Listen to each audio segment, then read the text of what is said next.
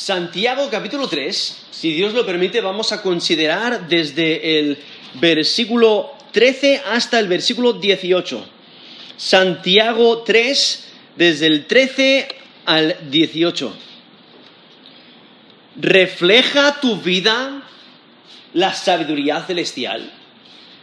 ¿Refleja tu vida la sabiduría celestial? Quiero empezar leyendo el texto aquí. Esto es Santiago 3, del 13 al 17. ¿Quién es sabio y entendido entre vosotros?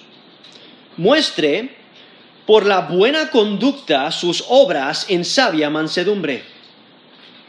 Pero si tenéis celos amargos y contención en vuestro corazón, no os jactéis, ni mintáis contra la verdad porque esta sabiduría no es la que desciende de lo alto, sino terrenal, animal, diabólica.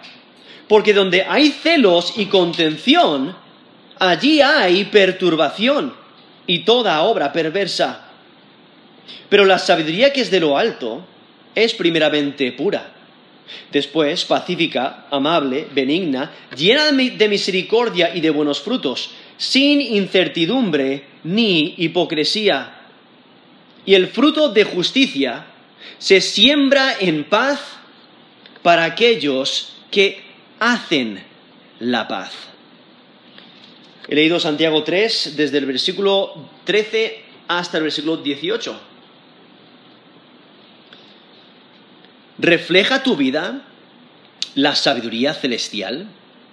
Aquí tenemos a Santiago inspirado por Dios, escribiendo eh, esta carta.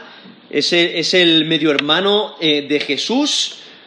Y nos dice el capítulo 1, versículo 1, que está dirigida a las doce tribus, los que están en la dispersión.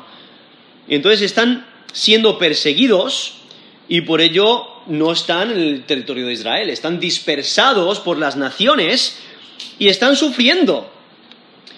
Eh, son personas oprimidas, son personas pobres.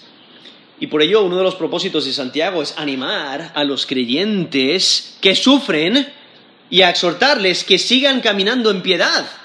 Pero también les exhorta a mantenerse puros sin dejar que el mundo entre en la congregación. Porque el cristianismo genuino eh, refleja a Cristo. Y eso es a, lo que se refiere aquí en Santiago capítulo 3, porque hay problemas, hay problemas en, la iglesia y el, eh, aquí vemos como Santiago sabe que podemos dar lugar a Satanás si no somos cuidadosos.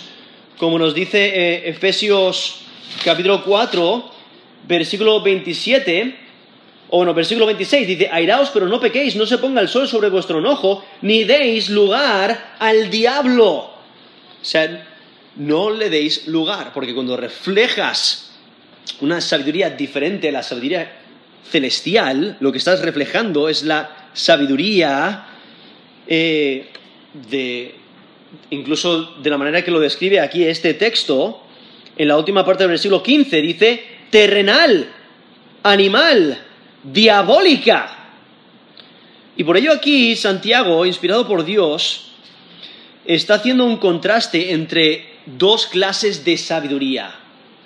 La sabiduría celestial y la que no es, la que es una sabiduría falsa. Y es que la sabiduría incorrecta se caracteriza por la envidia, por el egoísmo, por el desorden, cuando la sabiduría correcta sobre todo, se caracteriza por el amor a la paz. Y es que la ausencia de paz es la cuestión. Por eso aquí tenemos este texto aquí en Santiago, porque si notáis, en capítulo 4 del 1 al 3, dice, ¿de dónde vienen las guerras y los pleitos entre vosotros? ¿No es de vuestras pasiones las cuales combaten en vuestros miembros? Codiciáis y no tenéis, matáis y ardéis de envidia y no podéis alcanzar, combatís y lucháis pero no tenéis lo que deseáis porque no pedís. Pedís y no recibís porque pedís mal para gastar en vuestros deleites. Eso es Santiago 4 del 1 al 3. O sea, Santiago nos está advirtiendo que podemos dar lugar a Satanás, incluso dentro de la congregación, si no vemos las cosas como Dios las ve. Y es que la, comunidad evidencia desacuerdos y discusiones, y en algunos casos violencia. Y por ello lo que hace Santiago es señalar esa sabiduría que dicen tener como una sabiduría falsa. Por eso les dice, versículo 14, si tenéis celos amargos y contención en vuestro corazón, no os jactéis ni mintáis contra la verdad. O sea, esa sabiduría no es genuina. Lo que hay que entender es que esta, esta enseñanza no se limita a los maestros. El contexto anterior, aquí en Santiago 3, si notáis desde el versículo 1, hasta el versículo 12 está hablando a aquellos que, enseñan, ¿no? que tienen una función como maestros, pero este, este texto no, no, lo limita solamente a los líderes o a los maestros, sino está dirigida a toda la comunidad de creyentes. Debemos de considerar nuestra conducta, debemos de considerar la sabiduría que tenemos, que reflejamos en nuestra vida, porque la sabiduría genuina se demuestra con una vida piadosa Ahora, Santiago mismo ya ha dicho que todos los creyentes necesitan sabiduría. Y si te das cuenta de que necesitas sabiduría, ¿qué es lo que debes hacer? Nos lo dice Santiago 1.5. Si alguno de vosotros tiene falta de sabiduría, pídala a Dios, el cual da a todos abundantemente y sin reproche y le será dada. Eso es Santiago 1.5. O sea, todos necesitamos sabiduría. Todos necesitamos acudir a Dios. Él es la fuente de la sabiduría, por ello se la pedimos a Él. Y por ello, toda la comunidad de creyentes necesita sabiduría y necesita poner en práctica la sabiduría celestial, vivir de acuerdo a ella. Porque en ocasiones los líderes pueden enorgullecerse y pensar que tienen un grado superior de sabiduría y pueden crear desunión en la comunidad. O al mismo tiempo los miembros pueden crear dificultades al oponerse a los líderes o al participar en discusiones sobre opiniones. Y por ello cada uno de nosotros tenemos que tener cuidado. ¿Qué clase de sabiduría reflejamos? Y por ello aquí eh, Santiago básicamente lo que dice en el versículo, 13, en versículo 13 es decir, vale, poneos enfrente, aquellos que pensáis eh, que que sois sabios, ¿no? Dar un paso adelante. Vamos a evaluarlo conforme al Evangelio, ¿no? Conforme a la Escritura. Vamos a evaluarlo. Vamos a ver las evidencias. Y por ello aquí Santiago empieza su crítica de la envidia con una invitación, ¿no? Aquellos que, que piensan que tienen sabiduría especial, pónganse delante, ¿no? Para la evaluación de su afirmación. Y lo que Santiago presenta es la manera la manera de evaluar, de analizar la afirmación, de tener sabiduría verdadera, porque cualquiera que piensa que es sabio debe, considerar estas palabras con seriedad. O sea, eh, hay, que, hay, que, evaluar si, la, si estamos reflejando el Evangelio o no, si estamos reflejando a Cristo o no. Podemos decir con nuestra boca que somos sabios eh, espiritualmente, pero si no reflejamos las características que Dios desea que reflejemos, eh, no, somos sabios. Y es que la prueba de sabiduría no, es, no, se obtiene por argumento, sino por una vida llena de buena conducta. O sea, ¿piensas que eres sabio? Bueno, pues presenta tus obras, presenta tus hechos, presenta tu vida, vamos a analizarla.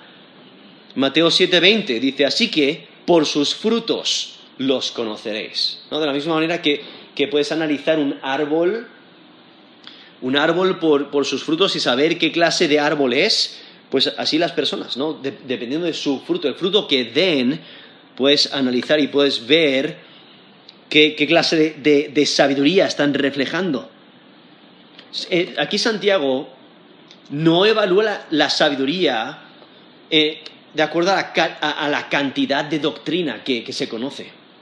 Tampoco en cuanto en, la cantidad de, pasajes de la escritura que se han memorizado. No, Santiago lo evalúa en términos prácticos. Y lo que hace es recordarnos al reto anterior No, hay que demostrar la fe, pues hay que demostrar la sabiduría.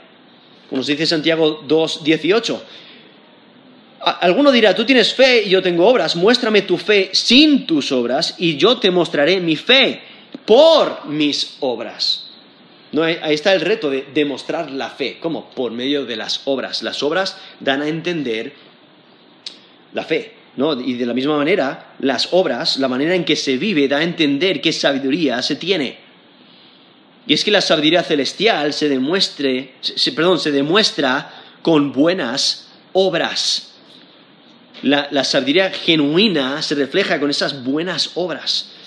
En 1 de Pedro 2, del 11 al 12, dice, amados, yo os ruego como extranjeros y peregrinos que os abstengáis de los deseos carnales que batallan contra el alma, manteniendo buena vuestra manera de vivir entre los gentiles, para que lo que murmuran de vosotros como de malhechores, glorifiquen a Dios en el día de la visitación, al considerar vuestras buenas obras. Entonces la fe se demuestra con las obras. las obras no te salvan, pero la fe se demuestra con las obras. Entonces es la misma idea. La sabiduría celestial se demuestra con las obras.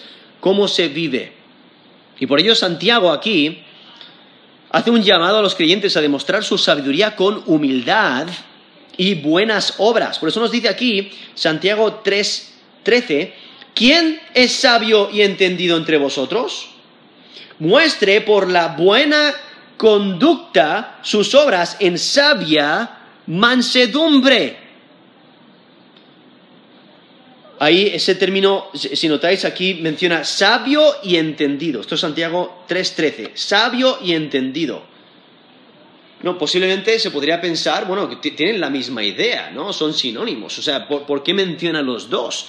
El término ahí traducido sabio eh, se, caracteriza por tener la habilidad de usar la inteligencia correctamente.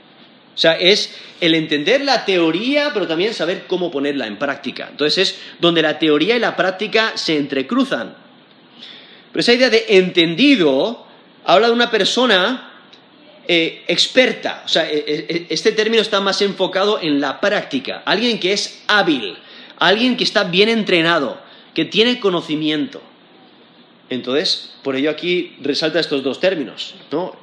Ah, para, evaluar. A ver, ¿te crees sabio? ¿Te crees que, tienes sabiduría celestial? Pues vamos a evaluarlo. Muéstralo. Por eso dice, muestre. Que es la idea de, de causar que se vea. O sea, demuéstralo. El que hay que demostrar. La buena conducta. Ese término he traducido conducta se refiere a la forma de vida. En el lenguaje original tiene la idea de dar, de dar la vuelta en el mismo sitio. O sea, es, la manera en que vives. Vives a diario. Es, eh, reflejas tu carácter como vives. Entonces, por eso la, buena conducta, eso es lo que hay que demostrar. Y que, hay que, que hay que demostrar buena conducta, sus obras en sabia mansedumbre.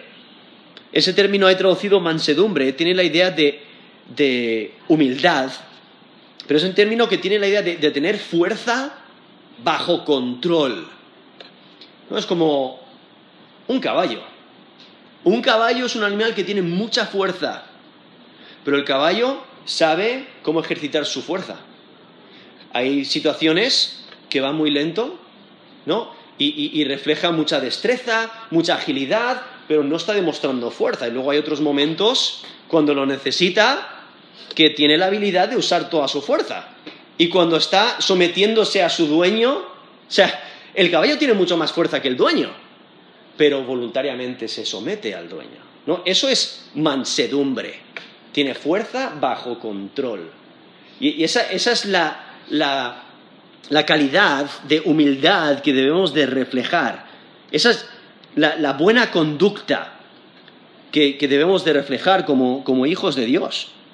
Y es que las buenas obras indican un estilo de vida que agrada a Dios. Por eso dice, muestre por la buena conducta sus obras en sabia mansedumbre. Está enfatizando las acciones de obediencia a Dios que se realizan diariamente. Es la manera en que se vive.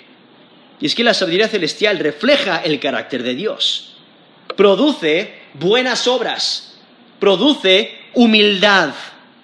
Entonces, ¿qué pasa? Si reflejas exactamente lo opuesto, pues no tienes la sabiduría celestial. Eso es básicamente lo que os va a decir aquí Santiago. Y es que ah, aparenta que las obras se deben de llevar a cabo con un espíritu de humildad. No, la humildad es el resultado de la sabiduría. Y lo que Santiago está haciendo es resaltar que la sabiduría verdadera produce buenas obras, produce humildad.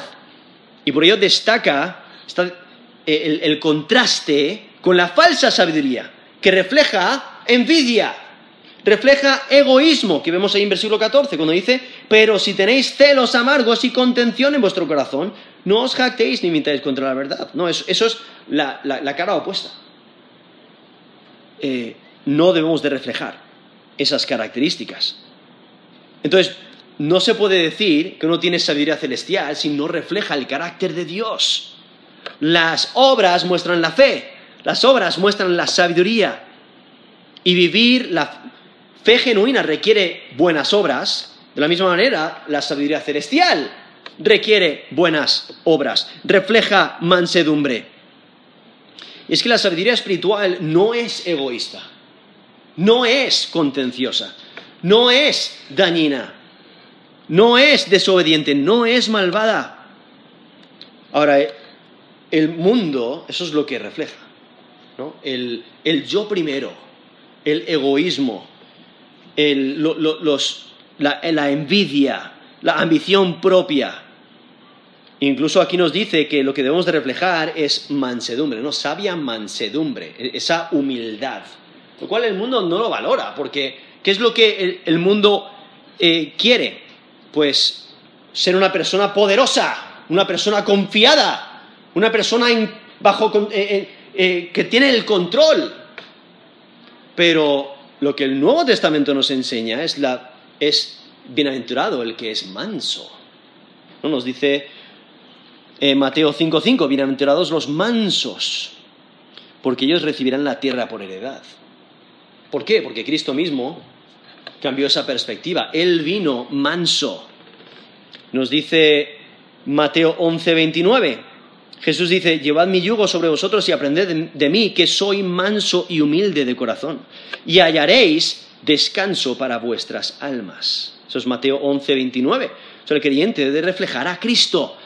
Y Cristo es manso y es humilde. por ello, quieres sabiduría celestial, esas son las características que debes de reflejar. Y es que el que tiene sabiduría celestial no se exalta a sí mismo, porque reconoce su posición delante de Dios. El humilde reconoce que no puede eh, encontrar plenitud espiritual por sí mismo. O sea, se humilla delante de Dios, busca a Dios, porque se da cuenta de que Dios es quien le puede salvar, Dios es quien eh, le da plenitud espiritual. Y esa humildad delante de Dios se traslada a humildad delante de los hombres. O sea, nos humillamos delante de Dios, mientras más crecemos en esa humildad, en esa dependencia de Dios, en esa mansedumbre, pues más vamos a ser humildes incluso delante de los hombres. Por eso nos dice Colosenses 3, del 12 al 13, vestíos pues como escogidos de Dios, santos y amados, de entrañable misericordia, de benignidad, de humildad, de mansedumbre, de paciencia, soportándoos unos a otros y perdonándoos unos a otros si alguno tuviera queja contra otro. De la manera que Cristo os perdonó, así también hacedlo vosotros. Eso es Colosenses 3, del 12 al 13. Eso es lo que debemos hacer, vestirnos de humildad y mansedumbre no reflejando esas características que Dios desea que reflejemos. Porque para ser sabio es necesario la humildad. Y la sabiduría celestial se demuestra en la conducta de la vida. Porque la sabiduría empieza con el temor de Dios. ¿No? Nos dice Proverbios 1.7, el principio de la sabiduría es el temor de Jehová. Esos Proverbios 1.7. Y esa sabiduría nos capacita, nos capacita para discernir entre lo bueno eh, y, lo, y lo malo, y lo recto e injusto. ¿no? Eh, la sabiduría nos capacita para discernir lo bueno y recto. Proverbios 2.9 dice, entonces entenderás justicia, juicio y equidad y todo buen camino. Eso es Proverbios 2.9. ¿Cuándo entiendes la rectitud? Lo entiendes cuando buscas a Dios y, y recibes esa sabiduría divina. Y la sabiduría te habilita para caminar en rectitud. Por eso nos dice Proverbios 2.20, así andarás por el camino de los buenos y seguirás las veredas de los justos. Eso es Proverbios 2, versículo 20. O sea, la sabiduría te habilita para caminar en rectitud. Y por ello vemos eh, eh, eh, esta pregunta para que nos demos cuenta de la seriedad de, estas palabras. Debemos de considerar, ¿realmente reflejamos la sabiduría celestial? Por eso dice esto Santiago 3:13, ¿quién es sabio entendido entre vosotros? Muestre por la buena conducta sus obras en sabia mansedumbre. Y entonces en versículo, en versículo 14 vemos cómo Santiago presenta una advertencia sobre las características que reflejan una sabiduría que no es genuina, o sea, otra clase de sabiduría. Porque la sabiduría celestial, como nos menciona el versículo 13, siempre refleja humildad,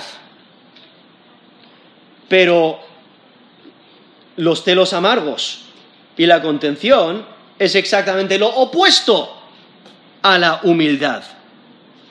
¿Y desde dónde están saliendo estos celos amargos y contención? Desde el interior. Por eso dice, en vuestro corazón. No, pero si tenéis celos amargos y contención en vuestro corazón. No resalta que el problema está en el interior. Y por eso aquí menciona, si, si tenéis estas características, no estáis reflejando sabiduría celestial. Ese término ahí traducido tenéis, en el lenguaje original tiene la idea de, ser dueño. O sea, de que tú eres dueño de ello, o que, tú lo guardas, que tú, que tú lo preservas a salvo, lo guardas. Vale, entonces, ¿qué es lo que estás guardando? ¿Qué es lo que preservas? ¿Eres dueño de qué? Dice, celos amargos y contención. No, son características negativas. Ese término traducido celo o celos es la idea de envidia. ¿No? En este contexto negativo, pues está diciendo eh, envidia. ¿Pero qué clase de envidia? Envidia amarga, ¿no? Eh, que, es cruel, o sea, es una envidia dura. Esa idea de, algo que es amargo es, lo opuesto a lo dulce. ¿no? Lo dulce es placentero, pero lo que no es dulce es agresivo. y esa es la, la, característica de, esta envidia. Incluso continúa, dice, contención en vuestro corazón. Ese término traducido contención, en el lenguaje original tiene la idea de actitud egoísta. O sea, de ambición propia, interés propio. Eso es lo que tiene en el corazón, porque desea su propio bien y está dispuesto a aplastar a los de su alrededor porque eh, quiere sobresalir, o quiere ser el primero, o quiere que le escuchen a él o a ella, o, quieren, quieren ser los líderes, o quieren destacar. E, e, el punto es que lo que está en su corazón es la envidia cruel y una actitud egoísta. Y lo que Santiago aquí dice, esto, es lo que está en, en vuestro corazón. No os jactéis esa idea de, jactarse es de exaltarse, es de hablar con exaltación, es de despreciar a otros con la boca, diciendo, mira, yo soy mejor. Aquí dice, no os jactéis. O sea, si eso es lo que refleja en vuestra conducta, no os jactéis, no os enorgullezcáis. Porque ¿qué es lo que está ocurriendo? Realmente estáis mintiendo contra la verdad. O sea, están diciendo lo que no es verdadero, están engañando y, y no están valorando la verdad de lo que realmente es la sabiduría celestial. Y están intentando desacreditar la verdad. Y por ello Santiago presenta esta advertencia sobre las características que, que reflejan otra sabiduría que no es genuina. Porque la sabiduría genuina refleja humildad. Pero estos celos amargos, esta contención, expresa exactamente lo opuesto. Porque la envidia busca lo mejor para sí mismo. La envidia desea que otros tengan menos, lo que sea. Mientras que tengan menos, estoy contento. Que tengan menos posesiones, que tengan menos oportunidades, que tengan, da igual, menos estatura, o lo que sea, ¿no? Envidia. El, deseo de tener más que los demás. Y em, e, e, e, esa actitud egoísta. Pero también aquí menciona esta, este, esta ambición propia, ¿no? Eh, destaca por una competencia furiosa, porque quiere lo mejor para sí. Quiere siempre ganar. Es una actitud que perjudica a otros y pelea por sus derechos. Pero no es una actitud de humildad ni de paz. No refleja el carácter de Cristo. Y es que la envidia amarga y el egoísmo contradicen la fe genuina. Y el que dice que es sabio pero no refleja a Dios en su vida está mintiendo. El que afirma ser sabio y tiene una conducta envidiosa y egoísta niega su afirmación. Y aquí está presentando aquí Santiago dándose cuenta de que hay problemas entre las iglesias, diciendo que hay algunos que se enorgullecen de su sabiduría pero reflejan envidia e interés propio. Lo cual contrasta con la humildad, que sí refleja sabiduría celestial. Y es que la sabiduría celestial es opuesta al pecado. El que crea pleitos y tiene envidia no tiene sabiduría celestial. El que no tiene sabiduría celestial refleja que no teme a Dios, ¿no? porque van juntos. El temor de Dios y la sabiduría que Dios da van juntos aún el, celo bien intencionado por hacer algo o por defender algo puede crear disensión en la congregación si no refleja eh, sabiduría celestial. Y es que el que se exalta a sí mismo no está buscando la gloria de Dios, sino que está buscando su propia gloria. La jactancia egoísta demuestra la falsa fe y la falsa sabiduría. Y por ello Santiago advierte a aquellos que reflejan estas características negativas que no se deben de exaltar, no deben de enorgullecerse. Incluso el profeta Jeremías, en Jeremías 9, del 23 al 24, dice, así dijo Jehová, no se alabe el sabio en su sabiduría, ni en su valentía se alabe el valiente, ni el rico se alabe en sus riquezas, mas alabes en esto el que se hubiere de alabar, en entenderme y conocerme que yo soy Jehová, que hago misericordia, juicio y justicia en la tierra, porque estas cosas quiero, dice Jehová. Eso es Jeremías 9, del 23 al 24. Donde Dios valora que le busquemos a Él, que le conozcamos a Él. Y por ello no debemos de eh, exaltarnos por nada, pensar que somos mejores o pensar que nuestras capacidades, nuestras habilidades son mejores, ¿no? Sino que debemos reflejar la humildad de Cristo, su mansedumbre. Porque aquí presenta algunos que, no, se jactan, ¿no? La jactancia de personas que con orgullo afirman tener sabiduría, pero la realidad es otra. Y se refleja en su carácter, se refleja en sus acciones, en su vida. Y por ello el versículo 15, vemos como Santiago apunta que las personas que han, que, han mencionado anteriormente en el versículo 14, sí tienen sabiduría, pero no es la sabiduría celestial. No es sabiduría que viene de Dios. Por eso dice el versículo 15, porque esta sabiduría no es la que desciende de lo alto, sino terrenal, animal, diabólica. O sea, la sabiduría que reflejan estas personas que dicen ser sabias, se jactan de su sabiduría. esa sabiduría no es celestial. ¿Por qué? Porque reflejan esa envidia, esa ambición personal, que es opuesto a la sabiduría genuina. Y, y por ello realmente es una sabiduría falsa, es una falsa representación de la sabiduría real. Porque la sabiduría real no viene por esfuerzo, no viene por intelecto o por el, estudio, sino que la sabiduría genuina viene de Dios. En Santiago 1.5 dice, si alguno de vosotros tiene falta de sabiduría, pídala a Dios, el cual da a todos abundantemente y sin reproche, y le será dada. Eso es Santiago 1, versículo 5. Aún Proverbios, capítulo 2, versículo 6, dice que Jehová da la sabiduría. O sea, Él es quien da la sabiduría.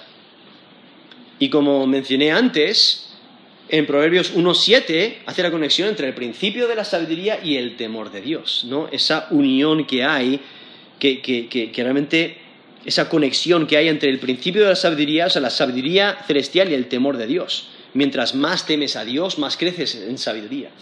Mientras más creces en sabiduría, más temes a Dios, porque te das cuenta de quién Él es y le conoces más de cerca. Por eso, en Proverbios 9:10, dice, el temor de Jehová es el principio de la sabiduría. Y el conocimiento del Santísimo es la inteligencia. O ese crecimiento en el conocimiento de Dios te hace temer a Dios más.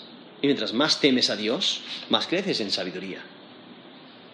Y por ello aquí, volviendo a Santiago 3, versículo 15, hablando de esta, lo, lo, que la sabiduría celestial no es, eh, aquí menciona esta sabiduría falsa, que no desciende de lo alto, sino terrenal, animal, diabólica.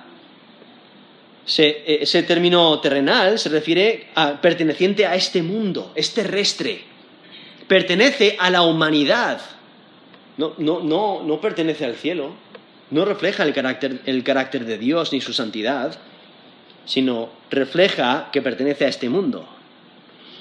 Animal, en el lenguaje original tiene la idea de natural, o sea, en contraste a lo que, eh, a, lo que es espiritual. Entonces, lo animal no es espiritual. Es característico del cuerpo físico, no es natural, no, es, no espiritual. Entonces es sabiduría física, sabiduría carnal, natural. Pero luego también dice es diabólica, lo cual se refiere a que pertenece a los demonios. Viene de demonios. O sea, eso automáticamente debe de, de, de debe de saltar en tu mente ese, esa lucecita de error, ¿no? Como en tu vehículo si le falta aceite al, al motor y se va a quemar, salta un, un, un, indi, un, indicador, ¿no? Una luz que salta y dice, ¡oh! ¡Alerta, alerta, alerta! ¿No? ¡Ten cuidado! ¡Hay problemas! Y entonces vemos esta sabiduría falsa, terrenal, animal, diabólica. O sea, automáticamente deberían de saltar esa alerta en, en, en nuestra mente, en nuestro corazón, decir, eso no es lo que refleja el Espíritu. Eso no es lo que refleja a Cristo. Porque la sabiduría genuina es de naturaleza celestial, no terrenal. La sabiduría genuina es espiritual en esencia, no, no, no del hombre, no animal, como dice aquí, no natural, sino que es espiritual en esencia. Y el origen de la sabiduría celestial es de origen divino, no de los demonios. O sea, la sabiduría falsa es, eh, es, terrenal, en el sentido de que no considera a Dios, es natural y, y, basándose en el razonamiento de los sentidos humanos, eso es lo que gobierna, ¿no? El razonamiento humano, los sentidos humanos. Y la sabiduría falsa es diabólica, es de origen eh, demoníaco. Y es que la sabiduría que no refleja el carácter de Dios tiene otro origen. El mundo refleja esos deseos, esas prácticas. La sabiduría que promete exaltación del mundo es inestable, está llena de maldad. La sabiduría que el mundo produce no es agradable delante de Dios. La sabiduría falsa sirve al mundo, la carne y al diablo. La sabiduría falsa es directamente opuesta a la sabiduría verdadera. Eso es lo que está resaltando aquí eh, Santiago. Estas dos sabidurías son opuestas. Y por ello en versículo 16 vemos como Santiago ahora justifica su veredicto contra la falsa sabiduría que acaba de mencionar. No, porque la falsa sabiduría ocasiona toda clase de maldad. Se demuestra con sus hechos que es falsa, es contra la verdad, es contra el Evangelio. Y se percibe por los efectos negativos que tiene. Y por ahí aquí versículo 16 dice, porque donde hay celos y contención, allí hay perturbación y toda obra perversa. O sea, Santiago deja muy claro que no hay lugar para personas que buscan su propia gloria en la iglesia. Es que cuando los creyentes luchan por conseguir poder, cuando luchan por, por sus propios intereses, el mal se establece. Cuando los creyentes operan con valores mundanos, dan lugar a Satanás. Y por ello se crean toda clase de pleitos, problemas, enfrentamientos. Cuando los creyentes no son humildes, no reflejan su fe. Y es que la, sabiduría falsa daña la vida de la iglesia. Y por ello Santiago reitera los rasgos de carácter que exhiben eh, que se exhiben en las vidas de aquellos que equivocadamente afirman ser sabios. Porque aquí en versículo 16 dice, porque donde hay celos y contención, no está resaltando esos términos eh, anteriores, donde se refiere a esa envidia y esa e, actitud egoísta, o esa ambición propia, dice, allí hay perturbación. Ese término perturbación tiene una idea de confusión, de desorden de eh, inestabilidad. Hay desorden total. Y dice, y toda obra perversa, o sea, todo hecho, todo, todo acto malvado. Porque aquello que es perverso es, es malvado. Y por ello los resultados de la envidia y el egoísmo son desorden y maldad. Cuando hay que recordar lo que Pablo nos dice, que Dios no es Dios de confusión sino de paz. Eso es 1 Corintios 14, 13. ¿No? Dios es un Dios de paz, no de desorden. Y es que el desorden ocurre en, en iglesias donde las personas buscan intereses egoístas en vez del bien de la congregación. Celos y contención muestran sabiduría mundana, muestran eh, perversidad y maldad. Y es que la sabiduría falsa, aquí nos menciona, que lleva a toda clase de maldad, ¿no? Dice, allí hay perturbación y toda obra perversa. Y es que aquel que continúa en su pecado no puede tener la sabiduría de Dios. Tienes que temer a Dios para tener sabiduría espiritual. Y aquel que teme a Dios, al acercarse a Dios, al conocer su santidad y su pureza, piensa como Dios piensa y por ello odia el pecado, aborrece el mal. Nos dice Proverbios 8:13, el temor de Jehová es aborrecer el mal. Esos Proverbios 8:13. O en Proverbios 16:6, con el temor de Jehová los hombres se apartan del mal. Esos Proverbios 16, eh, versículo 6. Y entonces, a, partir del versículo 17, vemos como, eh, o sea, después de que ha hablado de lo que la sabiduría celestial no es, ahora se dirige a lo que la sabiduría celestial sí es. Por eso en versículo 17, esto es Santiago 3, 17. Pero la sabiduría que es de lo alto es primeramente pura, después pacífica, amable, benigna, llena de misericordia y de buenos frutos, sin incertidumbre ni hipocresía. Y el fruto de justicia se siembra en paz para aquellos que hacen la paz. Entonces ahora, aquí en Santiago 3, 17, vemos como Santiago, inspirado por Dios, él ahora menciona lo que la sabiduría celestial sí es. Y eh, especifica lo que la sabiduría de Dios hace, o sea, cómo impacta a su alrededor. porque la sabiduría dada por Dios tiene efectos prácticos sobre la vida de la persona. Se puede identificar por la calidad de vida que produce. Por eso dice, la sabiduría que es de lo alto es primeramente pura y aparenta que las características de la sabiduría celestial siguen, o sea, son posteriores a la pureza. O sea, la pureza es esencial y, abarca el resto ah, porque hay que vivir en pureza y en santidad y entonces cuando vives en esa pureza y santidad, entonces refleja eh, el, resto de las características, ¿no? Pacífica, amable, benigna, llena de misericordia y de buenos frutos, sin incertidumbre ni hipocresía. Y por ello aquí menciona esa idea de pura, ¿no? Es primeramente pura, que se refiere a algo que es santo, algo que es inocente, algo que no tiene mancha, es irreprensible, no tiene defecto, libre por completo de pecado, es santo.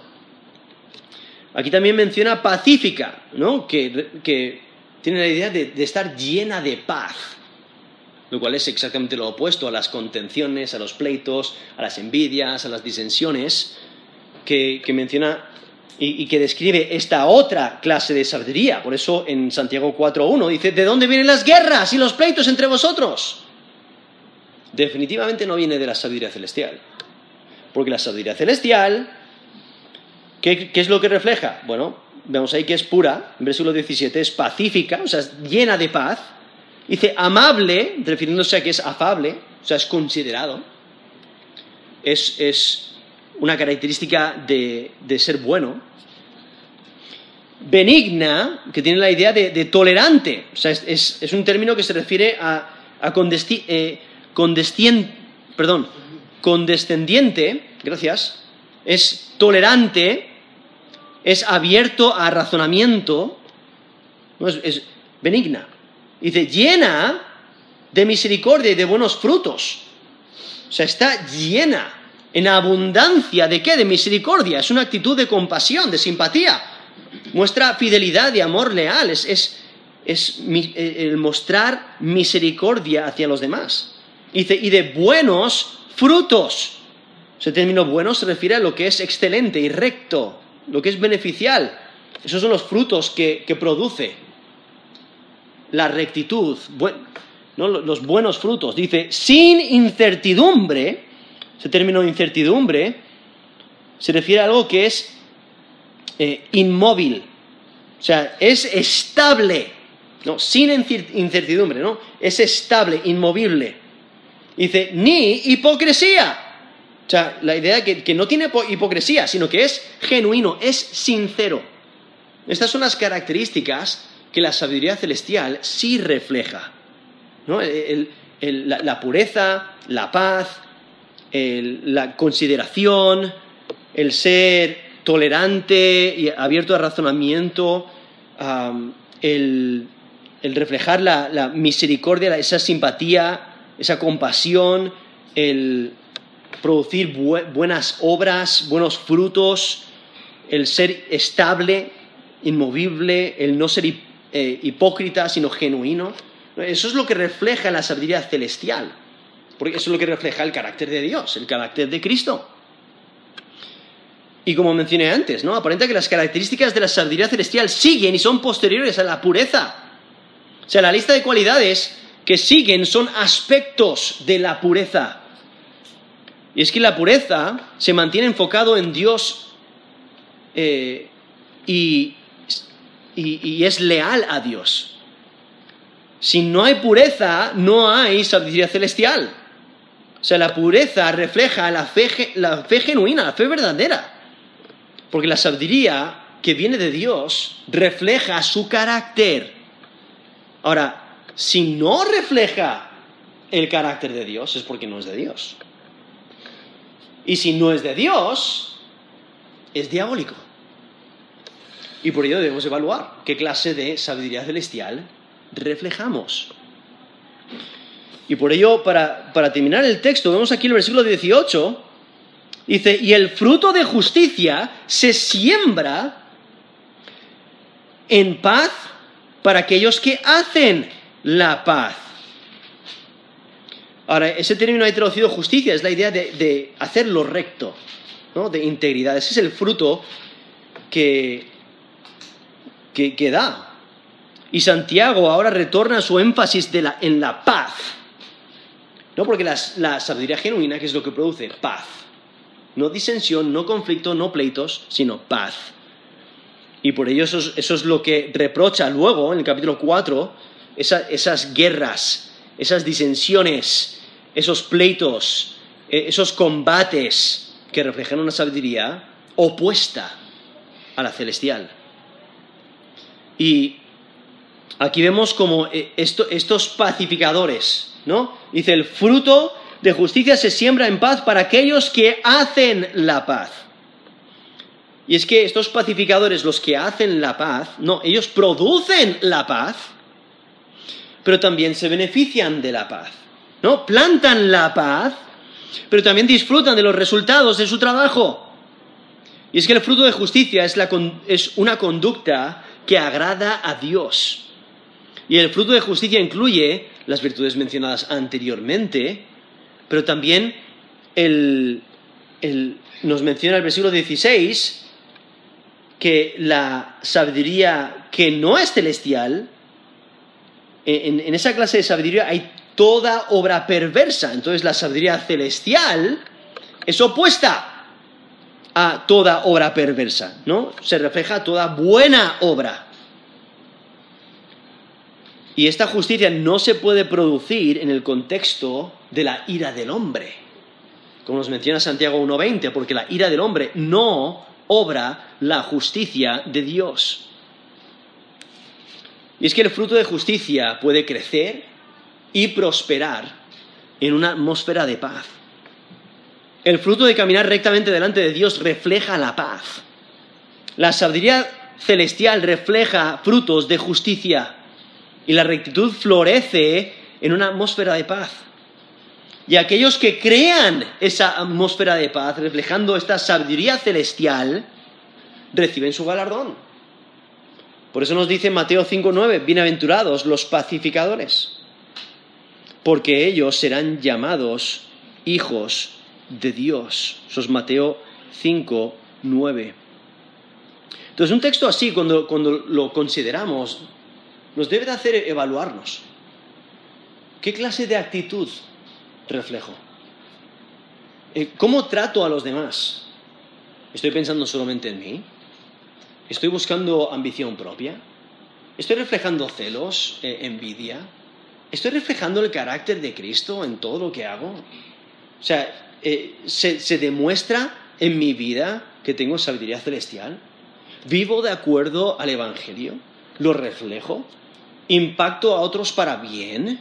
¿Les edifico en su caminar con Dios? ¿Les ayudo a crecer espiritualmente? o soy una persona que, eh, todos huyen, todos huyen de ti, porque reflejas exactamente lo opuesto. Una actitud de crítica, de murmuración, de, odio, eh, que, sí, te sonríen en la cara, pero por detrás tienen, eh, tienen el,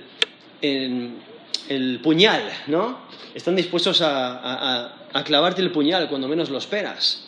O un día bien, otro día mal, ¿no? Constantemente cambiando de actitud porque realmente lo que está dentro, en el corazón, es ambición propia, es egoísmo. Y mientras, mientras me puedas ayudar a sobresalir, pues entonces soy tu amigo. Pero si no, vamos a tener problemas, ¿no? Entonces quítate del medio. No, no me seas estorbo, ¿no? Si tienes una actitud así, lo que estás reflejando no es sabiduría celestial sino otra clase de sabiduría que no es genuina, es una sabiduría falsa, y como lo describe ahí, aquí Santiago, no es la que desciende de lo alto, nos dice el versículo 15, sino terrenal, animal, diabólica. Entonces debemos de considerar qué clase de sabiduría eh, reflejamos. Y por ello os dejo con esta pregunta. ¿Refleja tu vida la sabiduría celestial? ¿Refleja tu vida la sabiduría celestial. Vamos a terminar en oración.